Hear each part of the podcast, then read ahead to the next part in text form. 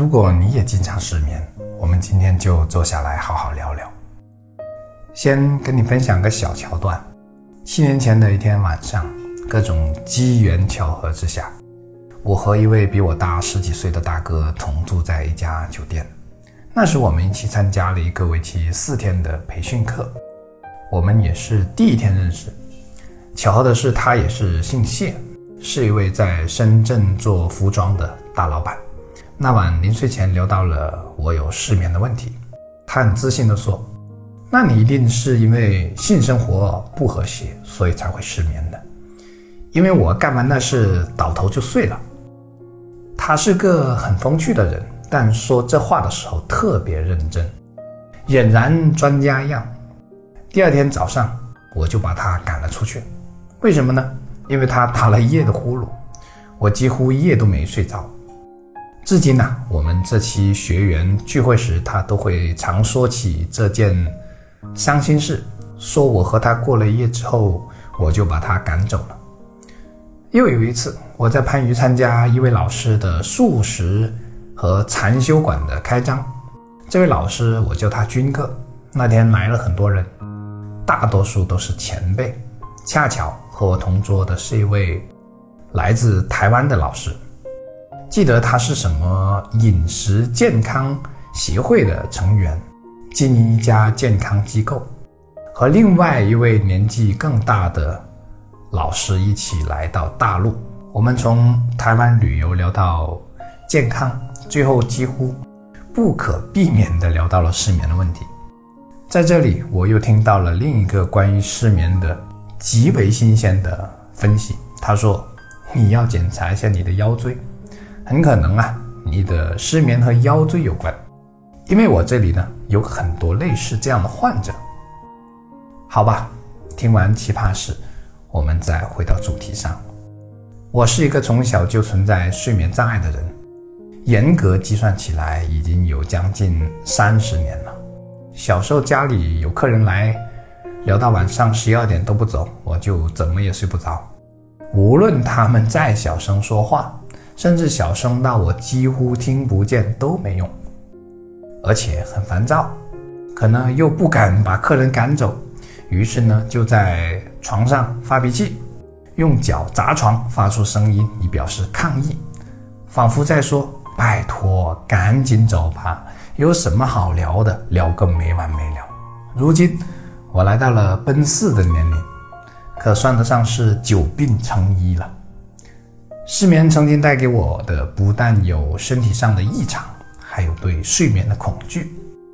大学期间我就有过两天两夜完全没睡着的记录。在失眠的夜里，我时常有一种被世界抛弃、被遗忘的感觉，特别难受。其实，包括专家和医生对失眠的看法都不一而足，各不相同。世俗的看法那就更加片面了，比如一句“心态不好”就把我给标签化了。在探索失眠的路上，你能想到的方法，我几乎都尝试过。所有关于失眠的奇葩分析，我都听过。有人说我的胃有问题，有人说我的脾有问题。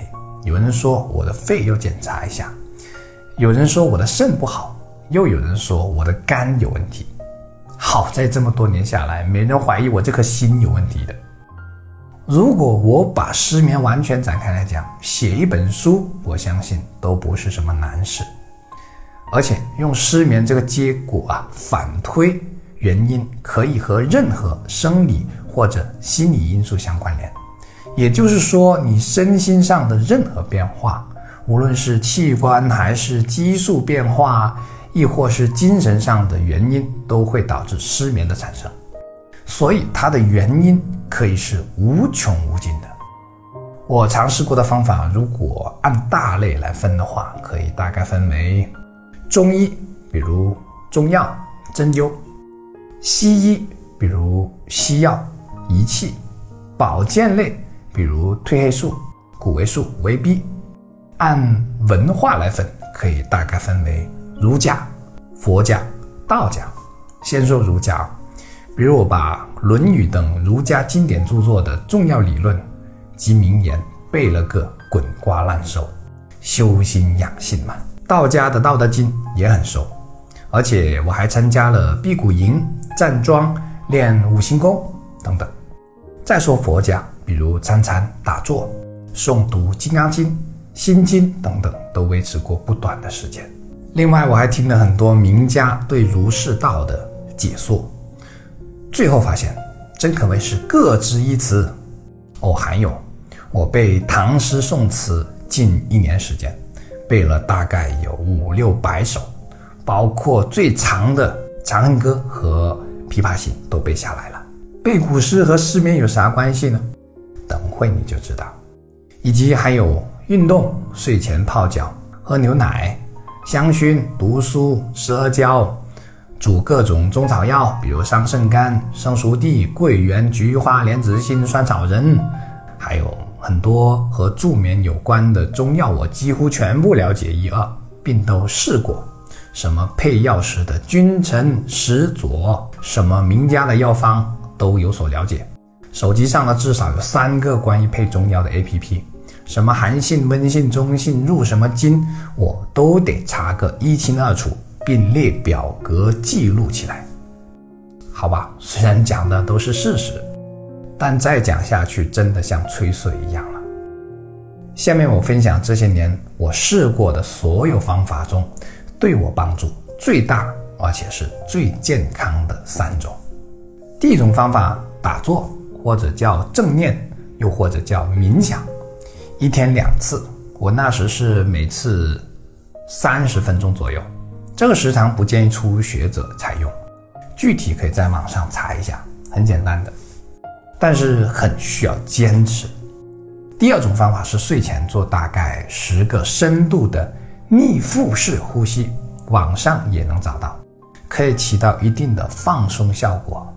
第三种方法是背古诗，哼，这应该是我首创的方法啊，睡前背大概五到六首。已经背过但不是特别熟的古诗，并带入古诗的情境当中，嗯，很像冥想。躺下来逐句回忆刚选好的古诗。不知你有没有发现啊？其实三个方法是有它的共通性的，那就是有意的让注意力转移到某一个点上。我将会重拾这些练习注意力的方法，和大家一起努力。改善睡眠问题，尤其是打坐，因为它曾经对我的帮助特别大。那时维持了好几个月，没有一次失眠。我打算用半年的时间，慢慢摆脱现在的药物依赖。呃，视频讲到这里，我想说的重点是，失眠带给我的其实远不是失去和痛苦那么简单，还有很多收获。比如我期间学习了很多知识。在探索失眠的路上，我发现所有人，包括资深的专家的观点，都很有局限性，都只能站在他自己的认知角度上判断。可失眠的原因其实是因人而异，各不相同的。在我学习国学期间，我发现对相应的知识点也存在很多不一样的解读，甚至是完全相矛盾的解读，也就是各个专家的解读理解不一样。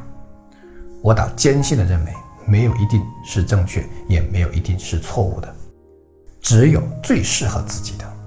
另外，因为失眠，我也得到了很多朋友的关心，这何尝不是一种收获呢？再者，我的失眠让我更全面地认识了自己。我发现自己天生就是个多愁善感的思考者。我曾经因为这样的自己而苦恼，可现在我是想通了。我发现我这种特质其实很适合创作。我还发现那些极具才华的人很多都是睡眠不好的。我发现我很能感知到美好和幸福的无处不在。失眠把我推向了一种用文字表达思想的道路，因为我需要让我的活跃的大脑思维有个出口。在这里啊，我非常建议所有和我一样。容易想太多的朋友，都能用写作的方式排解自己的负面情绪。如果因为这个过程能结识到一些志同道合的朋友，那就更好了。你或许还能发现自己原来啊是一个被埋没的小文学家。我曾经因为自己情感过于细腻而苦恼，但后来我渐渐明白，如果男人不细腻，就诞生不了诸如《红楼梦》这样的伟大作品，就诞生不了如此多的世界名著。可以说，所有好作品都离不开细腻这一点。可我曾经竟然因为这个特点试图把它推开，这就是对自己的不够接纳。其实情感细腻的人呢，还适合从事一些需要更强共情能力，也就是需要更多同理心的工作，比如心理咨询师，比如营销策划、公益型活动、教学等等，因为你更容易理解对方的情绪和感受，这是难能可贵的。可我同时也发现，细腻的另一面呢，是很容易受到负性情绪和事件的影响。但我现在还发现这是可以修的，比如发现负性情绪背后有价值、有意义的部分，比如练习超脱的视角，也就是你可以做到尽情的入世，又能洒脱的出世，你能做到把两种心态灵活切换，真的相信我可以的。所以，到底什么是好，什么是坏的呢？好坏其实是可以相互转换的，关键在于你怎么解读、怎么运用。失眠还让我不得不走上了一条创业的道路，因为我不适合按时打卡上班。如果不是创业，我将不会有现在这样一支能独当一面的团队，我不会有现在的自由，你或者也就不会看到我的视频。如果你也经常失眠，那么你可以试着和我一样，赋予失眠意义，比如相信失眠是上天给你的一种考验和磨练，是让你完成你这个生命需要完成的成长和蜕变。如果可以，你可以相信你并不孤独，因为上天和你站在一起，他在启发着你。如此一来，你将不再害怕。和抗拒失眠，你甚至可以和失眠和谐共处，即便有时真的很痛苦，你也可以和痛苦相处融洽，看看它到底长什么样子。我知道这很不容易，但如此一来，失眠的情况或许能慢慢缓解，因为你不再试图和它对抗，而是选择相信它正是你生命中的一部分。给自己一点时间吧，学会和生活中的一切不如意共处。你要清楚，生活中不是解决了所有问题才能继续的，也不存在没有任何问题的生活。这个世界上不只有你一个人经常失眠，你不孤单。比如，还有我呢。你看，就在当下，我的失眠不也赋予了一个新的意义了吗？那就是陪伴你，一起面对。我是谢明宇，你心灵上的邻居，下期见。